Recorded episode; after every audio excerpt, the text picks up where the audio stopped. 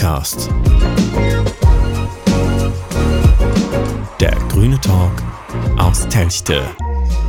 Hallo und herzlich willkommen zu Pöxcast Nummer 10. Und wie sollte es anders sein? In der aktuellen Zeit irgendwie dreht sich alles um Corona und Corona-Pandemie und was nicht alles eben in diesen Sachen. Und da haben wir uns gedacht, machen wir quasi dann auch unseren persönlichen äh, Brennpunkt zu und widmen einfach mal eine Folge der Corona-Infektion Covid-19.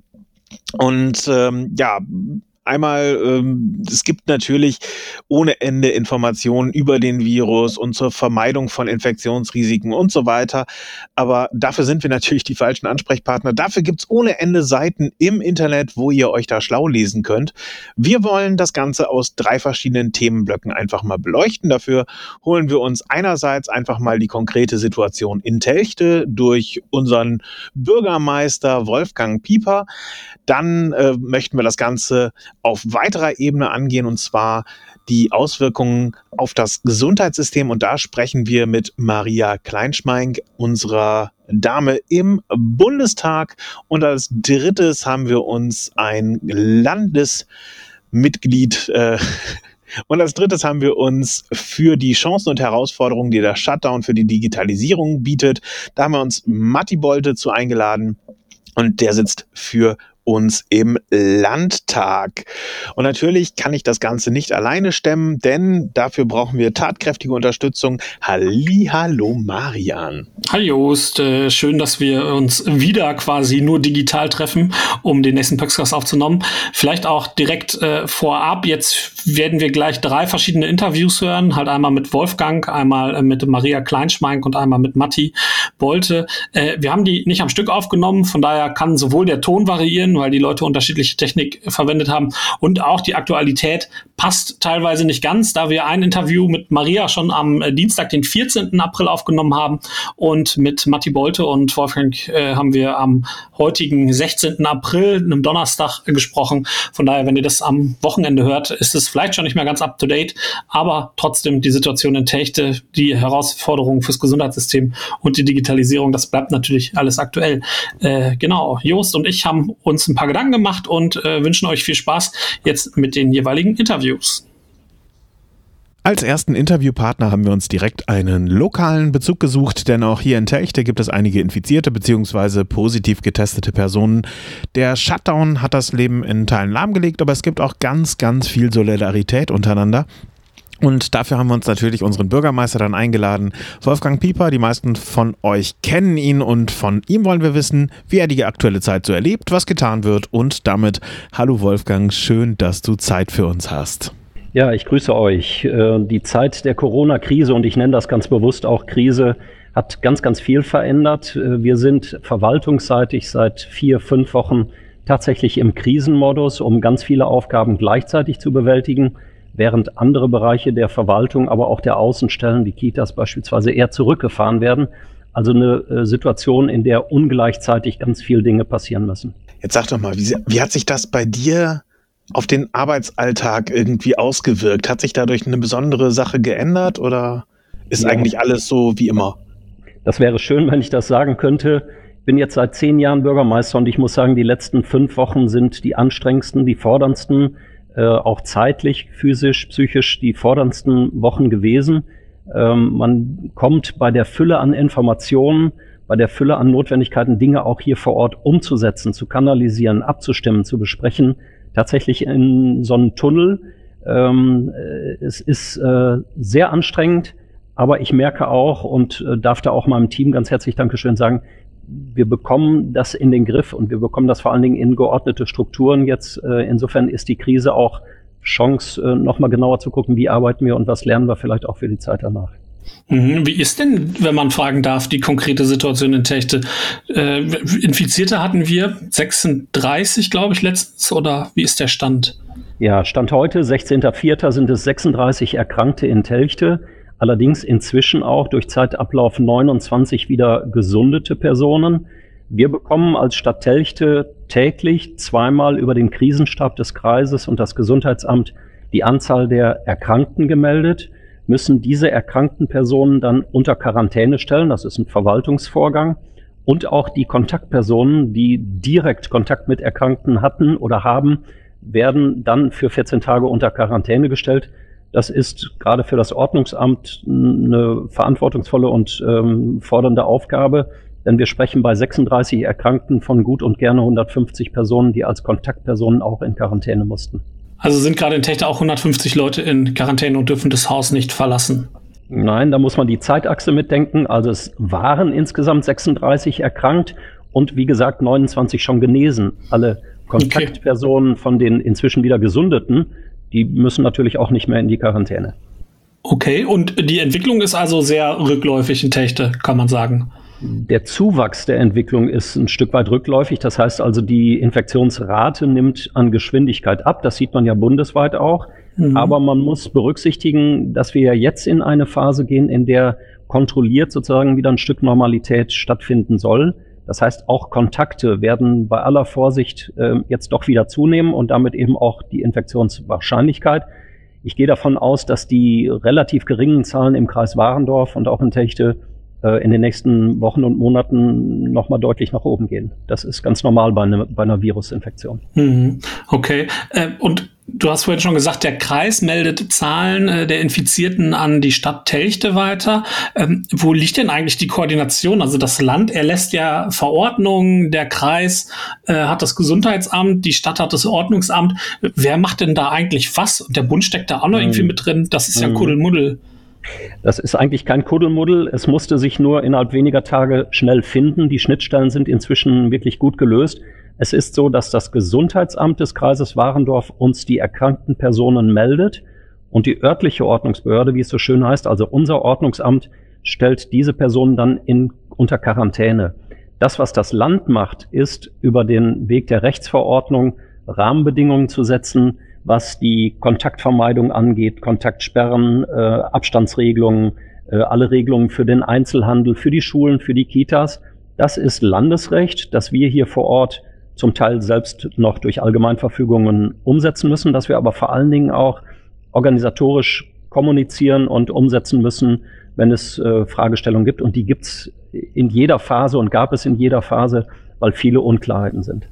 Jetzt gab es ja ganz am Anfang, äh, also als die Krise mehr oder weniger begonnen hat, da hat die Stadt ja selber Allgemeinverfügungen erlassen, bevor es diese mhm. Verordnung vom Land gab, glaube ich. Hat man sich da trotzdem irgendwie abgesprochen auf kommunaler Ebene oder war da jeder auf sich allein gestellt? Nein, wir haben in regelmäßigen Telefonkonferenzen zwischen den 13 Bürgermeisterinnen und Bürgermeistern des Kreises Warendorf mit dem Krisenstab des Kreises Abstimmungsrunden gehabt da sind viele Einzelfragen abgesprochen worden. Man hat sich in vielen Bereichen auch ähm, auf bestimmte Standards, auf ähm, bestimmte ähm, Sprachregelungen, auf äh, Ablaufweisen verständigt. Aber zum Schluss ist es so, dass jede Kommune für sich auch den richtigen Weg finden muss. Wir sind in Telchte den Weg gegangen, dass wir uns sehr eng an die Erlasslage des Landes angebunden haben.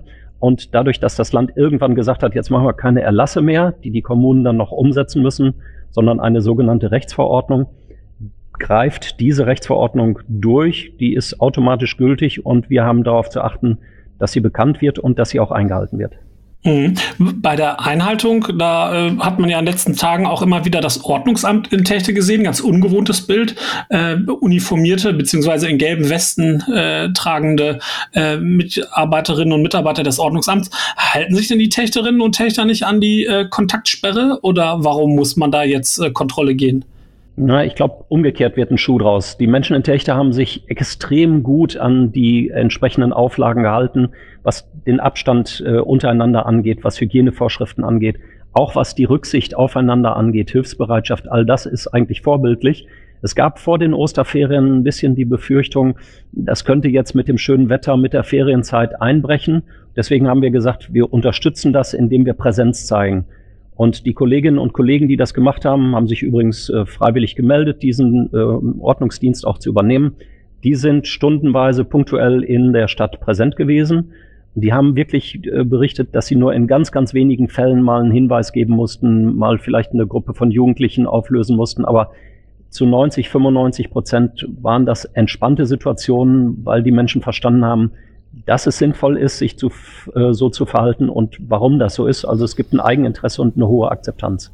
Mhm, wenn man bei schönem Wetter am Wochenende, gerade über die Ostertage in Techte mit dem Fahrrad unterwegs war, konnte man halt schon manchmal so den Eindruck erhalten, als wären da jetzt viele Leute äh, unterwegs. Wenn man genau hingeguckt hat, waren das aber meistens entweder, glaube ich, Familien oder halt äh, Gruppen, die in Zweiergruppen unterwegs waren und halt auch Abstand gehalten haben zu anderen Personen. Also ich würde das Bild, glaube ich, äh, bestätigen wollen. Auf den ersten Blick sieht es immer voll aus, auf den zweiten Blick ist das dann aber trotzdem alles äh, konform. Ähm, Wo es gar nicht voll aussah in den letzten Wochen, was sich jetzt ja aber dann ab dem ähm, 20. April vielleicht auch ein bisschen ändern wird, äh, ist die Situation im Einzelhandel. Wie weißt du, wie es dem Einzelhandel die Intechte geht? Haben die das einigermaßen verkraftet und freuen sich jetzt auf die Öffnung oder ist da Land unter? Also, ja, wir sind verwaltungsseitig alle einerseits über den Wirtschaftsförderer, andererseits auch durch meine Kontakte in ständigen Austausch mit äh, den wirtschaftlichen Akteuren, mit Unternehmen, mit Handwerksbetrieben, aber eben auch mit Einzelhändlerinnen und Händlern. Was ich absolut positiv und eindrucksvoll fand, ist, dass der Einzelhandel über die Techter Hanse insbesondere aus einer äh, passiven Haltung sehr schnell herausgekommen ist und aktiv auch die Rahmenbedingungen der Krise sozusagen gestaltet hat. Äh, den, der Liefer- und Abhol-Service, die Bring-Services, äh, die Online-Angebote, man hat also Flagge gezeigt und äh, die Kundinnen und Kunden haben das zu einem Großteil auch äh, gutiert. Jetzt wird es ab dem kommenden Montag schrittweise eine Wiederöffnung geben. Zunächst mal in Nordrhein-Westfalen die äh, Handelsstätten, also die Läden, die kleiner als 800 Quadratmeter sind. Die Hanse, die einzelnen Akteure, insbesondere in der Altstadt, bereiten sich gerade darauf vor. Die werden das ab morgen auch über ein schickes YouTube-Video bewerben. Die stehen parat, die brennen darauf, jetzt wieder loszulegen. Und sie haben zusätzlich zu den Einbußen, die sie wirtschaftlich durch die Krise ähm, zu verkraften haben, natürlich jetzt die Herausforderung, die Auflagen des Landes, Abstandsregelungen, Hygieneregelungen in den Verkaufsstätten auch einzuhalten. Darauf bereiten sie sich gerade vor. Mhm. Also kann man äh, nur äh, darum bitten und ausdrücklich appellieren an die Menschen in Techte, dass man dann, wenn es dann wieder losgeht, besonnen einkaufen geht in den Techte Einzelgeschäften, aber dann auch wirklich einkaufen geht, damit da wieder ein bisschen Umsatz äh, generiert wird, damit auch die Mieten und Pachten äh, und Löhne gezahlt werden können. Jetzt, ja, muss, ich muss das nochmal ausdrücklich unterstreichen. Das ist ein ganz wichtiger Punkt. Wir sind es in Techte gewohnt, dass wir ein super Angebot an Einzelhandel in der historischen Altstadt haben. Das ist keine Selbstverständlichkeit. Da bricht im Moment auch was weg. Und es wird auch so sein, dass einzelne Geschäfte nicht wieder auf die Füße kommen.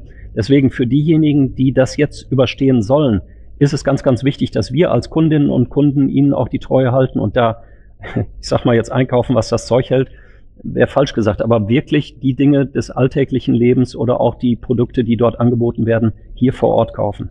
Also einmal weniger im Internet bestellen, sondern äh, lieber da besorgen, wobei ja auch mittlerweile einige äh, Läden aus Techte im Internet ihre Dienste anbieten und man genau, da bestellen kann. Widerspruch. Ja. Genau. Ähm, die Arbeit im Einzelhandel geht also langsam wieder los. Wie sieht denn das mit der Verwaltung aus? Ähm, ihr hattet ja auch im Rathaus einen Lockdown, ähm, nur für ganz dringende Fälle, glaube ich. Wie, was erwartet mich da jetzt, wenn ich jetzt einen Reisepass brauche oder was auch immer? Wie funktioniert das jetzt? Wir waren die ganze Zeit eigentlich ähm, als Dienstleister erreichbar. Das ging dann nicht mehr über die offene Tür des Rathauses, sondern über telefonische Vereinbarungen. Ähm, einige Leute hatten draußen das Gefühl, na ja, die haben das Rathaus abgeschlossen, da ist jetzt nichts mehr zu tun. Das Gegenteil ist eigentlich der Fall gewesen. Viele Funktionsbereiche mussten so aufrechterhalten werden, dass wir Schichtdienst eingeführt haben. Das heißt, für den Fall, dass auch Kolleginnen und Kollegen erkranken, musste die Funktionsfähigkeit der einzelnen Bereiche auch gegeben sein. Das heißt, wir haben Schichtdienst eingeführt. Wir haben eine sehr flexible Arbeitszeitregelung für die ähm, Mitarbeitenden hier im Hause gefunden. Und wir werden auch in den nächsten 14 Tagen in dieser Weise weiterarbeiten. Das heißt, wir sind erreichbar digital über ähm, äh, E-Mail, über Anrufe. Wir machen auch Termine und halten bei der Wahrnehmung dieser Termine eben die entsprechenden Hygiene- und Abstandsregelungen ein. Das wird sich sicherlich in den nächsten Monaten wieder sukzessive auch normalisieren. Aber wir stehen als Verwaltung, als Dienstleister eigentlich permanent ähm, dafür, dass äh, die Prozesse weiterlaufen, dass auch die Dienstleistungen für die Menschen erbracht werden können. Jetzt haben wir gerade die, die entsprechende Richtung der Verwaltung ja schon gesehen. Aber wie ist das mit Entscheidungsträgern? Ich meine, der Stadtrat, der kann ja sich aktuell gar nicht treffen zu irgendwelchen Entscheidungen oder Sitzungen. Äh, wie passiert das gerade? Also es ist so, dass die demokratisch gewählten äh, Parlamente, dazu gehört auch ein Rat, in der gesamten Zeit ausgenommen waren von den äh, Auflagen Versammlungsverbote beispielsweise. Wir haben uns nur mit den Fraktionen darauf verständigt, in dieser heißen Phase der Krise keine Versammlung, keine Ratssitzung, keine Ausschusssitzung einzuberufen, um nicht falsche Signale zu gehen, geben. Ähm, wir gehen jetzt im Mai in eine Phase, in der wir wieder unter den kontrollierten Bedingungen Ausschusssitzungen ähm, äh, durchführen werden und am ersten, äh, zum ersten Mal auch am 28. Mai eine Ratssitzung. Das wird dann vielleicht in größeren Räumen stattfinden, mit mehr Abstand, ähm, mit Desinfektionsmitteln. Wir müssen auch gewährleisten, dass die Öffentlichkeit dazukommt. Also wir haben versucht in der Zeit, den äh, inhaltlichen, den thematischen Faden zu halten über die Fraktionsvorsitzenden und jetzt geht es im Mai wieder in eine äh, Normalisierung. Das äh, ist, ist ja eigentlich ganz spannend, aber ähm, Du hast gerade gesagt, wenn Besucher mit dazukommen. Wie kann mhm. ich mich denn aktuell einbringen? Wo kann ich meine Infos beziehen, wenn ich irgendwelche Sachen dazu entsprechend wissen möchte? Ja, also es gibt die Möglichkeit, sich telefonisch hier im Rathaus zu informieren. Es gibt die Möglichkeit, sich auf der Homepage der Stadt zu informieren. Wir versuchen auch die äh, sozialen Medien zu bespielen. Wir sind technisch äh, ein kleines bisschen hinten dran, was äh, das äh, digitale Angebot für die mobilen Endgeräte angeht. An dem Thema arbeiten wir und auch das ist eine Lehre, die wir jetzt schon aus dieser krisenhaften Situation ziehen. Unser Arbeiten wird in Zukunft stärker digitalisiert stattfinden müssen. Da sind wir leider nicht ganz weit vorne, ähm, auch nicht ganz weit hinten, aber das sind Bereiche, die wir intensiv bearbeiten müssen. Denn vieles kann tatsächlich auch ressourcensparend, auch umweltschonend ähm, digital per Skype, per Telefonkonferenz besprochen werden. Da muss kein Sprit verfahren werden oder kein Zug bestiegen werden. Ähm, Manche Dinge gehen aber nur analog und insofern testen wir jetzt äh, für die Zukunft auch aus, was sind die Arbeitswege, die wir für Bürgerinnen und Bürger, aber auch für die Politik wählen. Hm, das Rats- und Bürgerinformationssystem wurde ja gerade auch schon geupdatet. Da ist die Digitalisierung im vollen Gange. Ähm, du hast vorhin gesagt, ihr seid in der Verwaltung so ein bisschen in so einem Krisenmodus. Ähm, also geht, dreht sich alles um die Frage Corona oder wird da auch ganz normal, ich sag mal, im Bauamt äh, oder so äh, weitergearbeitet? Ja, das meinte ich ganz am Anfang mit der Ungleichzeitigkeit. Es ist tatsächlich so, dass die Kolleginnen und Kollegen in den Fachbereichen quasi normal ihren Aufgaben nachgehen. Da werden mal Termine abgesagt, da werden auch Prozesse mal zwischendurch auf Eis gelegt, weil äh, Offenlagen nicht stattfinden können und, und, und. Aber die reguläre Arbeit läuft im Hintergrund weiter. Das Zweite ist, und da meinte ich den, den Krisenmodus, wir haben im Führungsteam und in den betroffenen Bereichen Schule, Kita, Jugend, ähm, aber auch Ordnungsamt, Bürgerbüro, ähm, ein, eine Fülle an zusätzlichen Aufgaben durch die Krise, die Informationsverarbeitung, ähm, was äh, Erlasse, Rechtsverordnungen, äh, Hinweise von Landes- und Bundesebene angeht. Da sind äh, doch, ich sag mal so, ein, zwei Dutzend äh, Leute hier im Rathaus richtig im Krisenmodus, aber wir haben die Sache im Griff. Hm. Finanziell ist das Ganze natürlich äh, aber auch für die Stadt eine, eine schwierige Situation jetzt. Wir hatten ja vor der Corona-Krise schon die Haushaltssperre in Techte. Also weil zu wenig Einnahmen da waren, ein Einbruch bei den Gewerbesteuereinnahmen, ähm, hat äh, der Kämmerer gesagt, äh, jetzt werden alle Ausgaben nochmal detailliert äh, geprüft, beziehungsweise können nicht ausgegeben werden. Ähm, jetzt bricht das ja nochmal mehr ein. Wie ist denn da die Situation bei der also Wirtschaft in Techte? Ja, man darf das nochmal deutlicher sagen. Das ist für die Stadt finanzwirtschaftlich im Moment ein Fiasko. Unsere äh, Gewerbesteuererträge, aber auch die Erträge aus unseren Anteilen an der Einkommensteuer, an der Umsatzsteuer sind im freien Fall. Das ist eine Größenordnung, die wir im Moment auch mit den regulären Mitteln einer Haushaltssperre oder mit, ähm, mit einem Nachtragshaushalt überhaupt nicht werden bewältigen können. Das heißt, es ist völlig klar, und das betrifft nicht nur Telchte, alle 396 Kommunen in Nordrhein-Westfalen werden direkte finanzielle Hilfen vom Land und vom Bund benötigen, um diese Krise zu bewältigen. Und ich bin fest davon überzeugt, dass wir diese Krise bewältigen können. Aber die wirtschaftlichen und finanzwirtschaftlichen Bremsspuren, die werden uns noch Monate, wenn nicht sogar jahrelang äh, beschäftigen. Das wird auch äh, seinen Niederschlag im städtischen Haushalt finden. Ich darf aber mhm. eins dazu sagen wenn wir haben diese Situation, äh, Finanzen im Moment im, im freien Fall nach unten, äh, nicht als Anlass genommen, jetzt zu sagen, wir legen alle Prozesse, alle Projekte, alle Bauprojekte auf Eis, sondern hier gibt es auch eine Verantwortung der öffentlichen Hand, also der Stadtverwaltung, bestimmte Baumaßnahmen in den Schulen weiter umzusetzen, Aufträge an Betriebe, Handwerksbetriebe und Unternehmen herauszugeben. Das tun wir, so ein bisschen antizyklisch, weil auch das Teil der ähm, örtlichen und regionalen Wertschöpfungskette ist.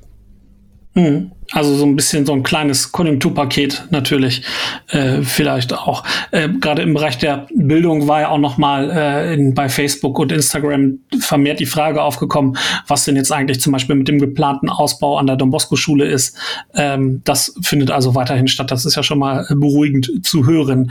Hm das äh, Leben beginnt ja so langsam wieder, also es soll jetzt so etappenweise wieder äh, gelockert werden, das öffentliche Leben. Wie, wie sieht das in Techte aus? Gibt es schon irgendwie einen Fahrplan, wann ich wieder ins Schwimmbad gehen kann oder wann die Bücherei wieder aufmacht?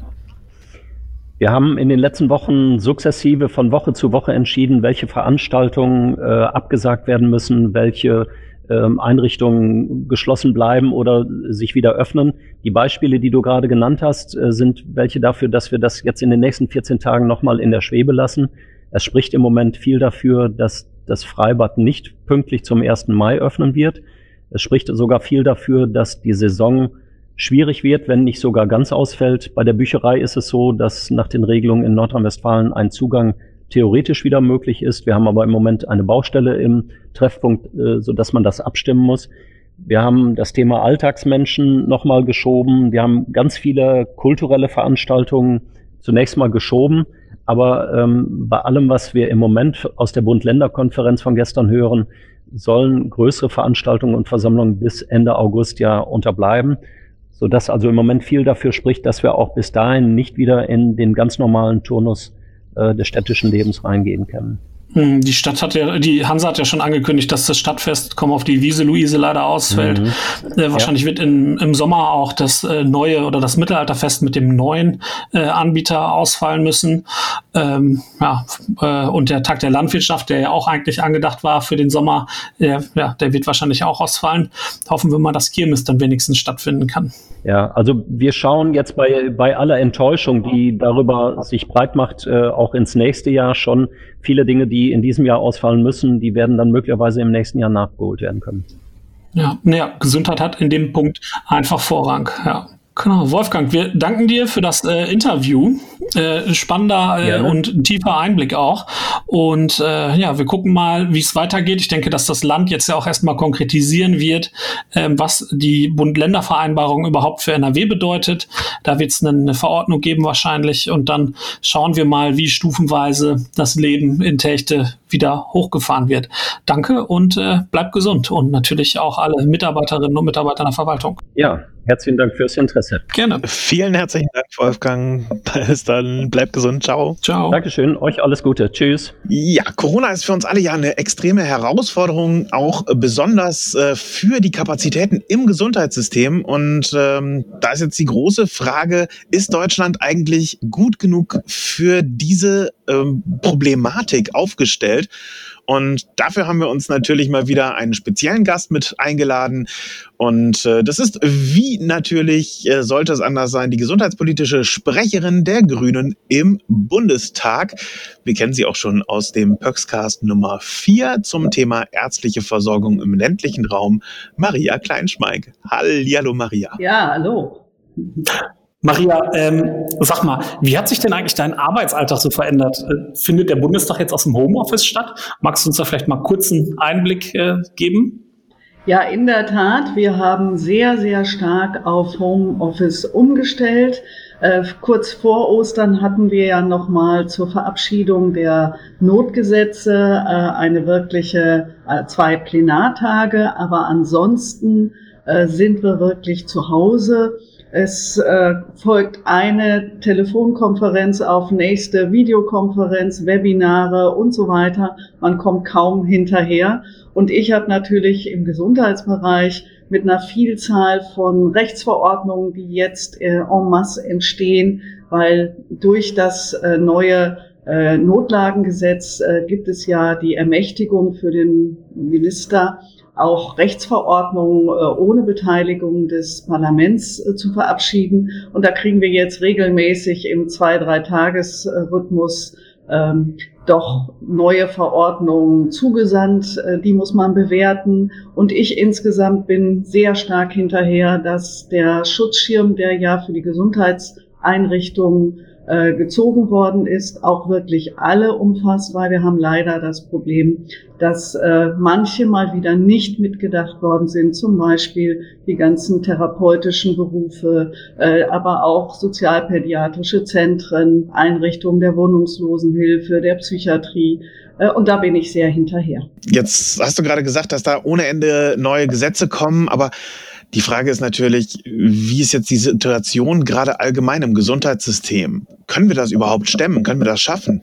Also alles das, was wir an Shutdown ja gemacht haben, an Einschränkungen für äh, die Bewegungsfreiheit draußen, die haben ja damit zu tun, dass wir verhindern wollen, dass unser Gesundheitssystem überfordert wird. Die Bilder, die wir aus Italien gesehen haben, aus Spanien gesehen haben, die erschüttern einen ja wirklich, wenn Menschen äh, um Atem ringen und denen nicht geholfen werden kann, sondern vielmehr das Pflegepersonal entscheiden muss zwischen drei oder vier Personen, wem sie ja äh, als erstes helfen und wem sie nicht mehr helfen können.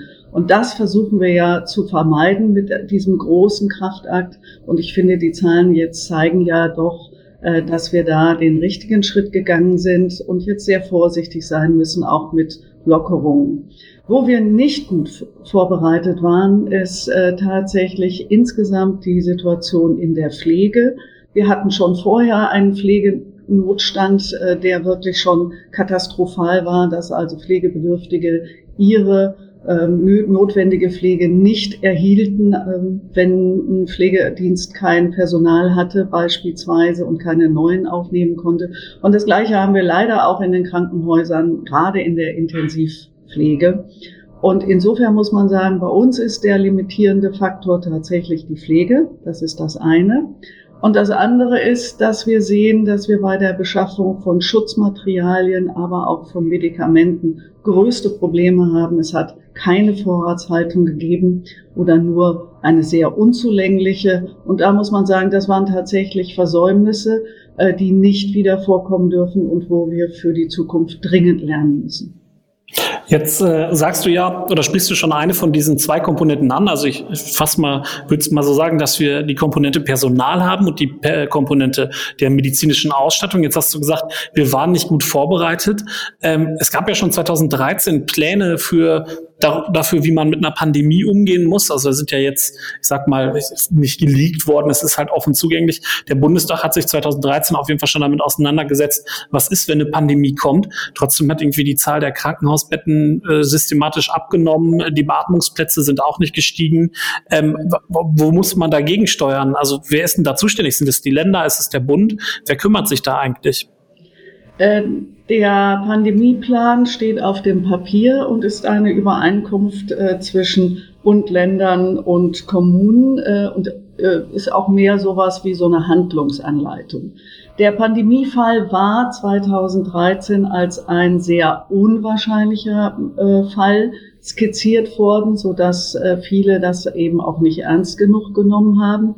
Aber wir haben eben auch ein sehr äh, großes ähm, Durcheinander, wer eigentlich für was zuständig ist. Und das ist eins der Probleme, die wir dabei sehen. Zum Beispiel ist für die Beschaffung von Schutzmaterialien der Bund eigentlich gar nicht zuständig. Nur im Katastrophenfall und Kriegsfall wäre das äh, gewesen, aber nicht äh, in einer solchen äh, epi äh, epidemiologischen Lage. Und da muss man sagen, da müssen wir einfach umlernen und müssen äh, neu schauen. Die Bundesländer müssen sehr stark schauen, weil deren Kernkompetenz wäre es schon äh, gewesen. Äh, und wir haben auf einer anderen Ebene eben strukturell Themen, die wir angehen müssen. Äh, wir haben nicht zu wenig Betten und nicht zu wenig Krankenhausbetten. Das äh, ist ja sogar das, was uns im Moment sehr stark rettet. Im Vergleich zu allen europäischen Ländern haben wir mehr als doppelt so viele.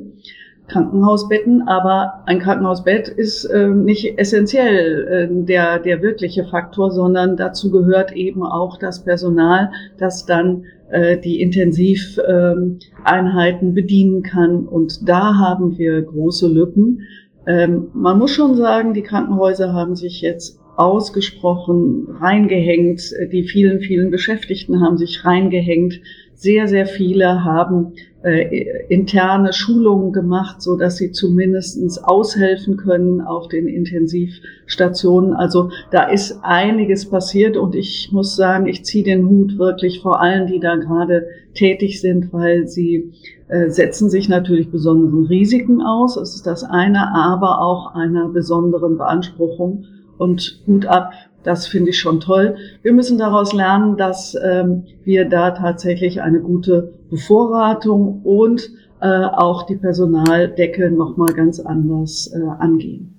Mhm. Du bist jetzt ja, wie eigentlich gerade jeder, dem medizinischen Personal auch sehr dankbar. Äh, der Dank von uns natürlich auch an dieser Stelle. Aber wie ist denn da so deine Einschätzung? Also reicht denn diese Dankbarkeit auch über die Pandemie hinaus? Also ich kenne einige aus dem Gesundheitswesen privat und die sagen, na, ist ja schön und gut, wenn man irgendwie äh, abends klatscht und irgendwie überall teilt, dass die, das medizinische Personal so toll ist. Äh, aber wie kann man denn diese Dankbarkeit anders äußern? Das geht ja in erster Linie wahrscheinlich über die Bezahlung. Entwicklung. Hält das an, auch über die Pandemie hinaus? Also man muss ganz klar sagen, dass wir äh, jetzt sehr deutlich sehen, welche Berufe wirklich systemrelevant sind. Und da müssen wir leider feststellen, dass äh, ausgerechnet die, auf die wir besonders angewiesen sind, eigentlich im Verhältnis wenig verdienen und zusätzlich auch noch eine ausgesprochen hohe Beanspruchung, äh, gerade auch durch die Schichtdienste haben. In den Krankenhäusern ist das sehr viel besser als in der äh, ambulanten Pflege. Äh, wir sehen gerade in der ambulanten Pflege eine unglaublich schlechte Bezahlung sehr häufig. Äh, wir sehen da auch äh, insgesamt eine unglaublich hohe Arbeitsbelastung, weil viel zu wenig Personal auf den Stationen in den Einrichtungen ist. Äh, oder aber in der ambulanten Pflege die Hetze von einem Haus zum anderen äh, sehr, sehr hoch ist. Da haben wir schon vorher immer von einem Pflegenotstand gesprochen und davon, dass wir dringend einen Kraftakt brauchen, um die Pflege so zu stärken und so attraktiv zu machen, dass die Menschen nicht aus diesem Beruf flüchten, sondern im Gegenteil dorthin gehen. Und da ist noch einiges zu tun. Man muss sich einfach mal klar machen, in der Altenpflege gibt es keinen wirklichen Tariflohn. Und äh, man redet im Moment und hat vor der Krise davon gesprochen, dass man einen Pflegemindestlohn für Fach, ausgebildete Fachkräfte schaffen wollte von 15 Euro äh, brutto. Das muss man sich vorstellen. Das ist keine Wertschätzung, sondern das ist wirklich Ausdruck davon, dass man noch immer die Pflege zwar irgendwie als wichtig, aber nicht als äh, zu teuer äh, werdend äh, einschätzen will. Und das kann so nicht gehen. Hm. Und das, das Personal, wie, wie können wir das, wenn das dann in den Krankenhäusern ist oder in der Pflege unterwegs ist, wie, wie kann man das denn schützen? Weil äh, also es gibt ja immer wieder auch Medienberichte darüber, dass auch Pflegepersonal, medizinisches Personal, Ärztinnen und Ärzte trotz vermuteter Infektion weiterhin zur Arbeit äh, kommen sollen. Und man hört so Zahlen, man weiß nicht, ob das stimmt, immer wieder aus den äh, Krankenhäusern und Ähnlichem, dass teilweise die Hälfte des, der Pflegekräfte da äh, schon infiziert waren bzw. sind. Mhm. Also grundsätzlich äh, ist es ja Ausdruck der Notlage, die wir haben, dass das RKI in seinen äh, äh, Empfehlungen, also das Robert Koch Institut, äh, tatsächlich die Karenzpflicht für die äh, Pflegekräfte äh, abgemildert hat. Also man äh, darf schon nach einer Woche ähm, wieder in den Beruf zurück äh, oder aber man darf auch dann, wenn man Kontakt hatte, mit einem Infizierten trotzdem weiterarbeiten unter der Voraussetzung von äh, doch deutlichen Schutz Vorkehrungen, also dass man nichts ohne Mundschutz machen darf, äh, sehr äh, streng angehalten ist, alle Hygieneregeln einzuhalten. Das ist Ausdruck von Not. Und auch das Robert Koch Institut hat gesagt, dann, wenn irgend möglich, gilt es, eine solche Situation zu vermeiden. Und wir haben gerade in den Pflegeeinrichtungen eine Situation, wo schlichtweg kein Personal da ist, sowieso schon zu wenig Personal da ist und auch noch der Zugang zu Schutzmaterialien nicht gegeben war. Äh, wir hatten ja in diesem Engpass, wenn verteilt worden ist, ist fast alles an die Krankenhäuser und an die niedergelassenen Ärzte gegangen äh, und nicht an die Pflegeeinrichtungen. Und viele der Pflegeeinrichtungen hatten auch so gut wie keinen Vorrat, weil sie gewohnt waren, dass man das eben ad hoc äh, besorgen kann. Das ist im Übrigen auch einer der Gründe, warum ich gegen eine ähm, Maskenpflicht in der Öffentlichkeit einfach so jetzt wäre, weil ich finde, es ist erstmal sicherzustellen, dass diejenigen, die mit infizierten Menschen oder aber mit verletzlichen Personengruppen arbeiten, dass die überhaupt ihre Schutzvorkehrungen einhalten können. Das muss jetzt erstmal das Hauptaugenmerk sein, weil sonst wird es dazu kommen, dass sich äh, Bewohnerinnen und Bewohner in Pflegeeinrichtungen ein, äh, anstecken, weil Pflegekräfte das von außen mit reinbringen. Aber wir reden da ja dann bei, über diese Mund-Nasenschütze, glaube ich, in der Öffentlichkeit. Das sind ja quasi nur so Baumwollmasken, die nicht mich selber schützen, aber alle, mit denen ich Kontakt habe, besser schützen, weil bei einer feuchten Aussprache oder beim Atmen oder Husten die Viren in dieser Maske drin bleiben. Ja, es gibt ja die einfachen medizinischen Masken, die aber auch schon zertifiziert sind. Äh, damit äh, laufen aber auch sehr viele Menschen in der Öffentlichkeit äh, einfach so rum, weil man die ja käuflich erwerben kann. Und ein so enger Markt wird natürlich durch eine solche Maskenpflicht zu diesem Zeitpunkt nochmal befeuert und macht es noch schwieriger, dann überhaupt endlich äh, für die äh, wichtigen äh, und, und wirklich sehr besonderen Einrichtungen, die mit Schutzbedürftigen zu tun haben, dann die Versorgung sicherzustellen. Wir müssen ja auch noch zum Beispiel über die ganzen Einrichtungen des betreuten Wohnens für Menschen mit Behinderung und so nachdenken. Das sind alles Personengruppen, die besonders äh, empfindlich sind und äh, in besonderer Weise einfach Schutzvorkehrungen brauchen, äh, weil deren Risiko an dieser Erkrankung dann auch zu versterben immens viel höher ist. So, das ist das eine. Und das andere ist die Behelfsmasken, die man sich selber nähen kann. Das ist etwas, das kann jeder von uns tun. Und das ist auch, finde ich, ein Akt der Mitmenschlichkeit, wenn man eben dafür sorgt, dass man selber nicht Viren potenziell streut äh, und den anderen in der Öffentlichkeit schützt, gerade in äh, Supermärkten äh, und allen doch irgendwie schneller mal doch engeren Situationen ist das von großer Bedeutung. Gerade im ÖPNV, glaube ich auch, der ja immer auch noch fährt. Eine Frage hätte ich noch zum Thema Personal, die jetzt ja gerade auch Land auf Land abdiskutiert wird. Bayern hat sie eingeführt, in NRW ist es wieder rausgekommen. Es geht um das Thema Dienstverpflichtungen für Ärzte und Menschen, die im Gesundheitswesen unterwegs sind. Wie stehst du dazu? Brauchen wir das oder brauchen wir das eher nicht? Ich finde, das ist ein richtiger Skandal. Wer erlebt, wie groß die Hilfsbereitschaft und die Motivation gerade unter den Pflegekräften ist äh, und aber auch unter den Ärzten. Wie viele Freiwillige sich gemeldet haben bei jedem Aufruf, den entweder die Krankenhäuser gestartet haben, aber auch, das musste ja zum Beispiel im Kreis Steinfurt passieren, weil äh, Pflegeeinrichtungen geschlossen hätten, geschlossen werden müssen, äh, wenn man nicht anderes Pflegepersonal gefunden hätte. Äh, und da sieht man, es gibt eine unglaublich hohe Bereitschaft zu helfen.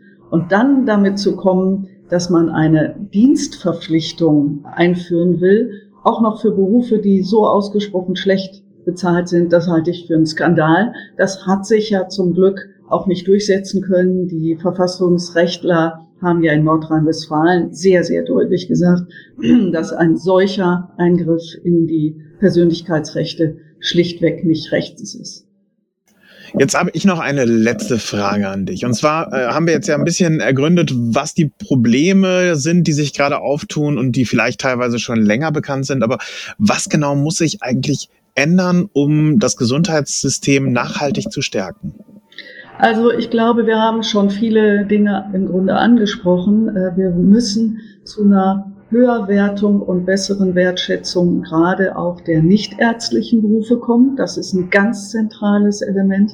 Wir müssen aber gleichzeitig auch äh, wegkommen von der reinen Fallzahl bezogenen Entgeltung äh, im Gesundheitswesen, aber auch im Pflegebereich, dass man auch die Vorhaltung von Materialien, von insgesamt Strukturen, dass Menschen da sind, die äh, im Notfall helfen können, äh, an und für sich absichert, Also wir brauchen stärkere Absicherungskomponenten äh, in den Honorarsystemen insgesamt im Gesundheitswesen. Das ist etwas, was wir für den Krankenhausbereich sowieso schon äh, angemahnt haben und das hat jetzt äh, nochmal wirklich sehr, sehr deutlich ähm, Werf gekriegt, weil wir einfach sehen, ähm, so kann es nicht gehen. Wir brauchen Komponenten, die einfach eine Sicherstellung äh, dann auch beinhalten. Ja, vielen Dank, liebe Maria, für deine Einschätzung der ganzen Sache.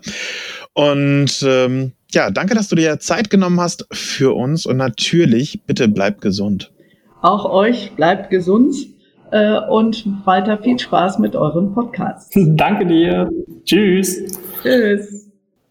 Ja, genau. Wir wollen auch reden über das Thema Digitalisierung. Durch den äh, Shutdown oder Lockdown sind ja viele ins äh, Homeoffice gegangen, Videokonferenzen, Webinare, Telemedizin und die E-Shops von den Händlern vor Ort sprießen aus den äh, Böden.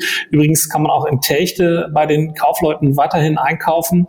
Ähm, jetzt machen die Läden ja bald wieder auf, äh, aber für Läden, die noch geschlossen bleiben, äh, ist die Möglichkeit unter alles-in-techte.de sich da auch ähm, zu informieren, was und wie man online kaufen kann.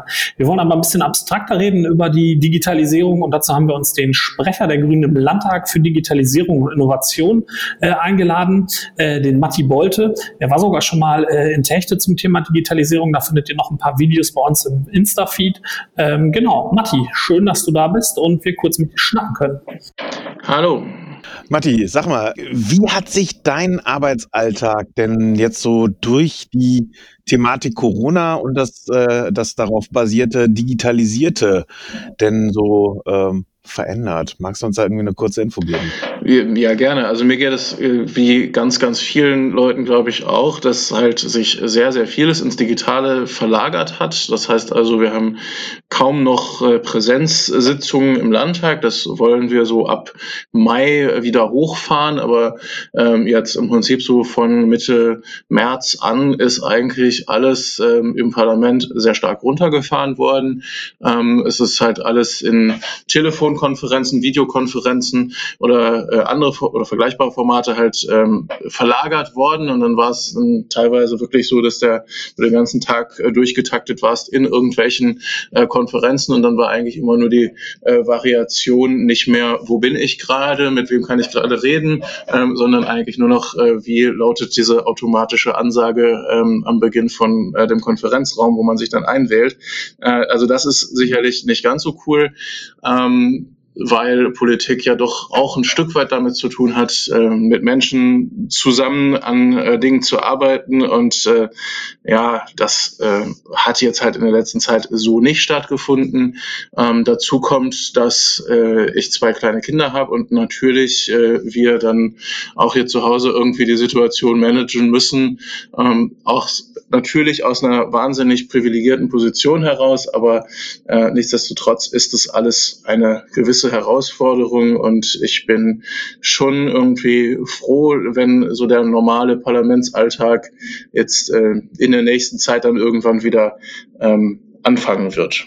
Okay, äh, jetzt hast du Video- und Telefonkonferenzen schon erwähnt. Äh, irgendwie kommt man auch kaum mehr an Webcams dran und äh, wird sich das Ganze entspannen? Kriegt man später vielleicht wieder Headsets und Webcams? Ja, also ich denke, das wird sich schon relativ äh, bald, bald wieder äh, entspannen, ähm, genauso wie es auch äh, in absehbarer Zeit vermutlich eine äh, gigantische Toilettenpapierschwemme auf dem Markt geben wird, äh, weil sich auch da die Versorgungslage irgendwann wieder entspannen wird. Ähm, na, ich gehe einfach davon aus, dass schon äh, der, ähm, die, diese Digitalisierungsschritte, die wir jetzt gemacht haben, das heißt also, dass man vielleicht sich auch überlegt, so muss jetzt wirklich jedes Meeting, jeder Termin, den man sonst äh, physisch gemacht hätte und wo man mit viel ähm, ja auch Koordinationsaufwand und Fahrzeiten und so weiter äh, versucht hat, Leute zusammenzubringen, ähm, da werden, glaube ich, äh, schon sich Menschen in Zukunft hinterfragen, so muss das wirklich so sein oder können wir nicht bestimmte digitale Formate äh, auch nutzen? Und da haben wir, glaube ich, auch durchaus, äh, dass, das, dass das positiv sein kann, weil ähm, es geht da um natürlich sowas wie ja äh, politische Infotreffen, die für ähm, so für uns in der Partei und für uns im Parlament ähm, wichtig sind, wo es einfach darum geht, sich zu vernetzen und sich auszutauschen. Sowas kann man halt ähm, gut auch digital machen und das hat uns, glaube ich, Corona jetzt gelehrt, dass das äh, tatsächlich so äh, ist und ähm, Genau, ich denke, äh, da werden wir auf jeden Fall äh, weiterkommen und das ist ja letzten Endes dann auch ganz gut äh, fürs Klima, wenn wir ein bisschen weniger durchs Land fahren müssen. Das auf jeden Fall wird uns definitiv einige Vorteile auch weiterbringen. Ähm, jetzt äh, ist das Problem auch momentan ja, dass irgendwie die Unternehmen eigentlich gar nicht auf so viel Digitalisierung ausgelegt sind, Behörden eben auch nicht. Die sind ja eigentlich da quasi noch im, im Kleinkinderalter. Ähm, hat das Potenzial, was jetzt kommt, dann dann auch nach dem, äh, also schaffen wir das auch irgendwie nach dem Shutdown aufrechtzuerhalten, dass wir da eben weiter pushen? Ja, also wir haben bei der Digitalisierung äh, der öffentlichen Verwaltung wahnsinnig viel zu tun. Die Aufgaben sind da absolut riesig und es ist in den letzten Jahren da ähm, zu wenig äh, passiert, muss man einfach sagen. Es ist auch eine Frage äh, davon, wie viel Geld gibt man rein. Ähm, auch das ist sicherlich etwas, äh, was noch beherzter angegangen werden muss. Und ich glaube, dass sich jetzt auch gezeigt hat, dass äh, Verwaltung durchaus auch in der Lage ist, ähm, wenn es drauf ankommt, auch schnell und unkonventionelle Lösungen zu finden. Also wir haben jetzt zum Beispiel auch mit dem äh, NRW-Pandemiegesetz, wo wir ja als Opposition dann, nachdem die Regierung einen äh, wirklich in Bausch und Bogen verfassungswidrigen Entwurf vorgelegt hat, haben wir als Opposition da ja sehr, sehr viel noch dran nachgebessert und das auch in einem guten demokratischen Miteinander, glaube ich, geschafft, dass da was ordentliches bei rausgekommen ist. In diesem NRW-Pandemiegesetz haben wir einen Passus drin, ähm, der ähm, Behörden im Grunde genommen ermöglicht, alles zu digitalisieren, wo sie gerade sehen, dass sie digitalisieren können und äh, dann eben auch wirklich die Freiheit haben, ähm, Dinge auszuprobieren. Und jetzt wird es natürlich darum gehen, wenn wir irgendwann in einigen Monaten hoffentlich äh, aus dieser ähm, Zuspitzung der Krisenlage raus sind, dass man dann die Innovationen, die dadurch freigesetzt wurden, und ich gehe davon aus, dass dadurch auch Innovationen freigesetzt werden, äh, dass man die irgendwo bündelt, dass man die äh, dann auch zusammenführt und auch ähm, das ist dann wieder Aufgabe des Landes, dafür zu sorgen, äh, dass die äh, Innovationen halt auch übertragen werden, weil sonst haben wir den gleichen Flickenteppich, den wir bisher immer bei der Verwaltungsdigitalisierung haben. Irgendeine Kommune macht irgendwas, kriegt dafür Fördergelder ähm, und ist dann ein Leuchtturm für irgendeine Aufgabe, aber äh, am Ende ähm, wird das nicht übertragen in andere Kommunen. Und da ist sicherlich jetzt die, die Aufgabe, das jetzt schon von vornherein zu denken, wie kriegen wir das eigentlich hin, diese Aufgaben äh, dann auch oder diese Innovationen dann auch tatsächlich zu äh, übertragen. Und äh, was die Wirtschaft angeht, ähm, sind, glaube ich, die Digitalisierungsschübe jetzt gerade im Einzelhandel und auch im, äh, im Gastgewerbe ja sehr sehr, sehr interessant. Äh, da passiert ja total viel gerade. Ähm, ich glaube, da braucht es auch durchaus jetzt ähm, noch weiterer Unterstützung, dass eben ähm, Unternehmen auch äh, das, was sie jetzt gerade machen und das, was sie jetzt gerade feststellen, so, also richtig schöne ähm, einige klassische Mittelständler aus den ländlichen Regionen unseres Landes ähm, berichten mir jetzt, dass sie halt sich vorher nie Gedanken darüber gemacht haben, dass man ja vielleicht Homeoffice auch äh, für Mitarbeiterinnen und Mitarbeiter anbieten kann. Und jetzt stellen sie fest, so, hey, Mitarbeiter äh, sind dann auch produktiv, wenn sie von zu Hause aus arbeiten. Und es ist für unser Unternehmen gut, weil dadurch halten wir halt den Laden am Laufen gerade.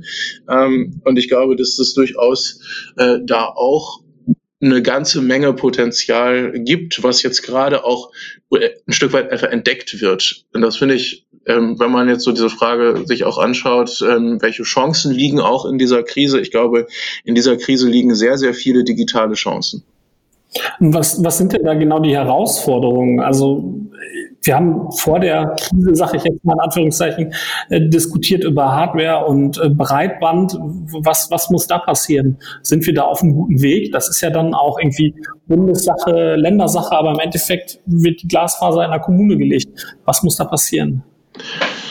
Also das Ding ist, dass wir einfach viel zu wenig Tempo in dem ganzen Ausbau der digitalen Infrastruktur haben und dass wir einen Marktdesign am Ende auch haben, was nicht wirklich ausbaufreundlich ist, ähm, weil auch, äh, das muss man auch ganz klar sagen, äh, der Bund als Gesetzgeber zugleich Anteilseigner des größten Telekommunikationsunternehmens, nämlich der Telekom ist und als solcher natürlich ein Interesse daran hat, die Gesetze so zu gestalten, dass sie der Telekom dienen. Und die Telekom wiederum hat ein eigenes Netz, ähm, was aus dem vergangenen Jahrhundert und dem vorvergangenen Jahrhundert zum Teil kommt und äh, die werden natürlich, die haben letzten Endes kein Interesse an einem funktionierenden Wettbewerb. Und das ist eines der großen Probleme, die wir ähm, bei dem ganzen ähm, Breitband- und Gigabit-Ausbau haben. Dazu kommt, dass äh, Fördergelder, die bereitgestellt werden, ähm, nicht abgerufen werden. Also es ist in, ähm, in NRW aus dem Förderprogramm, was äh, 2016 bis äh, 2019 lief, sind 800, also knapp 900 Millionen äh, bewilligt worden. Davon sind äh, Stand äh, vor einigen Wochen 30 Millionen abgerufen worden, weil es einfach nicht an, äh, nicht ankommt vor Ort, weil es nicht über die Kommunen äh, abgerufen werden kann, weil es nicht bei den Betreibern abgerufen werden kann. Und äh, da sind wir einfach, ähm, da haben wir einfach das Problem, dass wir diese Mittel nicht wirklich administriert bekommen. So, also die Fördergelder sind eigentlich da. Ähm, das ist nicht mehr so das Problem, sondern das Problem ist eher, wie kriegen wir das Geld vor Ort dann auch eingesetzt, bis dann hin zu der Frage, ähm, dass wir einfach zu wenig Leute haben, die dann am Ende tatsächlich auf dem Bagger sitzen. Ähm, und das kann man eigentlich nur dadurch lösen, dass wir mit anderen Standards ausbauen, dass wir nicht mehr die äh, dreifach genormten 80 Zentimeter tief äh, die Straße aufbuddeln äh, und wieder zumachen müssen, sondern dass es, wie es gerade auch im Münsterland ja sehr erfolgreich von einem Unternehmen praktiziert wird, mit ähm, sogenannten alternativen Verlegemethoden schneller weitere Strecken machen können. Ähm, und solche Sachen müssen wir halt jetzt verstärkt in Angriff nehmen, dass das auch dass, dass dieser Ausbau auch tatsächlich passiert. Ähm, und das wäre auch aus meiner Sicht ein sehr, sehr schöner und sehr, sehr wichtiger Baustein für die Konjunkturprogramme, die wir ja jetzt auch brauchen, weil wir müssen jetzt in Infrastruktur investieren. Und es kann nicht sein, dass das weiterhin bedeutet, dass wir Autobahnen ausbauen, sondern wir müssen auch die Datenautobahnen ausbauen und auch wirklich zukunftsfähig machen. Das klingt verdammt gut. In Techte sind wir da in Kooperation mit dem Kreis gerade dran. Ähm, dieses besagte Unternehmen, was im Münsterland tätig ist, die Deutsche Glasfaser, die äh, wird in Techte in den ländlichen Räumen äh, tatsächlich Glasfaser an die Milchkanne, wie du ja manchmal zu sagen pflegst, bringen.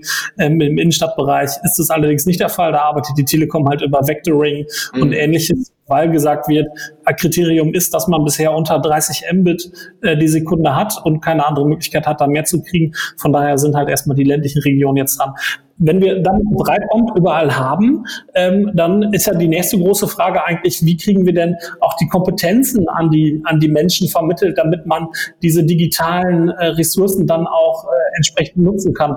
Also das ist ja, ich würde es jetzt nicht als Generationenkonflikt beschreiben, aber gerade ältere Mitmenschen, ich kenne es aus meinem Kreis heraus, tun sich manchmal ein bisschen schwieriger äh, mit so neuen Techniken. Und dann gibt es immer noch die Bedenken des Datenschutzes.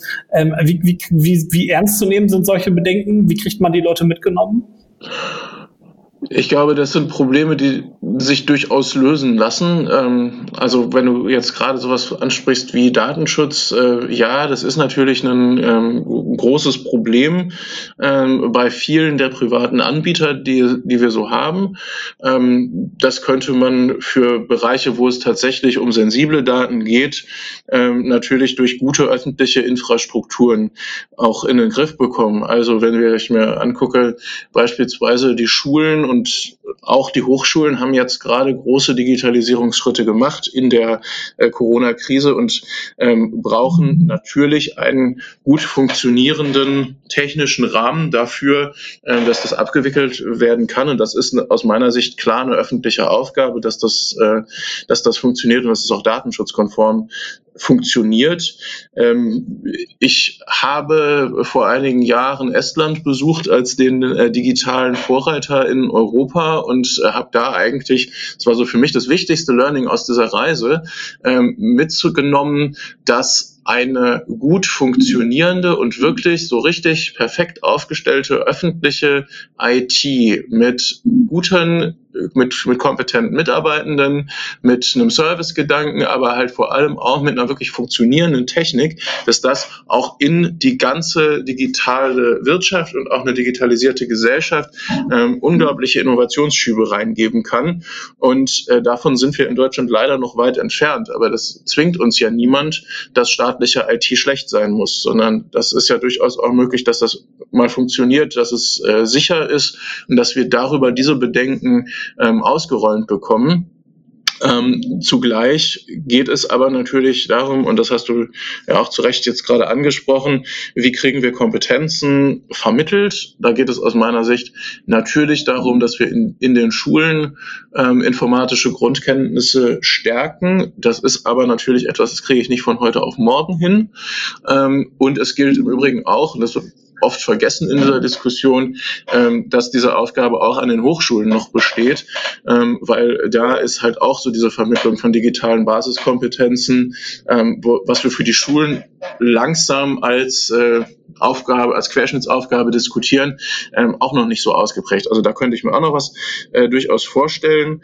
So, aber klar, äh, digitales Lernen ist ein lebenslanges Lernen, weil wir einfach ähm, über viel kürzere Innovationszyklen reden, als wir das in der Vergangenheit getan haben.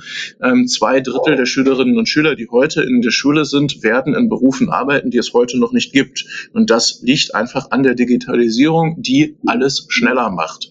So, darauf muss sich ein Schulsystem einstellen, darauf muss sich ein Bildungssystem einstellen, darauf müssen sich Weiterbildungsträger wie unsere guten alten Volkshochschulen einstellen.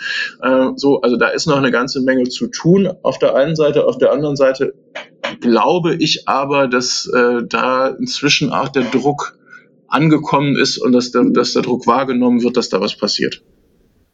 Okay, ja, dann bleibt da ja noch viel zu tun im Bereich der Digitalisierung. Ähm, aber wie du ja auch schon sagtest, es gibt das, oder die Corona-Pandemie gibt ihm gerade so ein bisschen Schub durch diese Notwendigkeit. Ich bin gespannt, oder ich glaube, wir alle sind gespannt, was da in den nächsten äh, Monaten und Jahren noch auf uns zukommen wird. Vielen Dank erstmal für dieses, äh, für diesen spannenden kurzen Einblick. Sehr gerne, vielen ähm, Dank. Wir werden das zurückkommen, wenn es da äh, Aktualisierungen gibt oder so, oder wir mal in einem Jahr äh, gucken wollen, wie sich das alles entwickelt hat. Ja, danke für das Interview, Matti, und äh, bleibt natürlich gesund. Ne? Bleibt ihr auch gesund. Vielen Dank euch. Vielen Dank, Matti. Ciao. Ja, das war unser kleiner Überblick zum äh, Corona, zur Corona-Krise in Techte, im Gesundheitssystem und im Bereich der Digitalisierung. Das Thema für den nächsten Paxcast, der kommt ja monatlich raus, haben wir noch nicht ganz verstehen. Wir könnten uns vorstellen, dass wir über äh, Grundrechte und Bürgerinnen und Bürgerrechte in Zeiten von Corona-Schutzverordnung reden. Also wie ist es eigentlich mit Versammlungsfreiheit? Wie ist es mit Religionsfreiheit? Ähm, und uns da einen spannenden äh, Referentin oder einen spannenden Referenten einladen. Äh, aber vielleicht habt ihr auch noch ein viel spannenderes Thema. Wenn ihr das habt, schickt es uns in die Kommentare oder per E-Mail an pöxcast.grüne-techte.de. Ansonsten bleibt gesund. Ciao. Vielen Dank, macht's gut. Bis nächstes Mal. Ciao. Pöxcast. Der grüne Talk aus Telchte.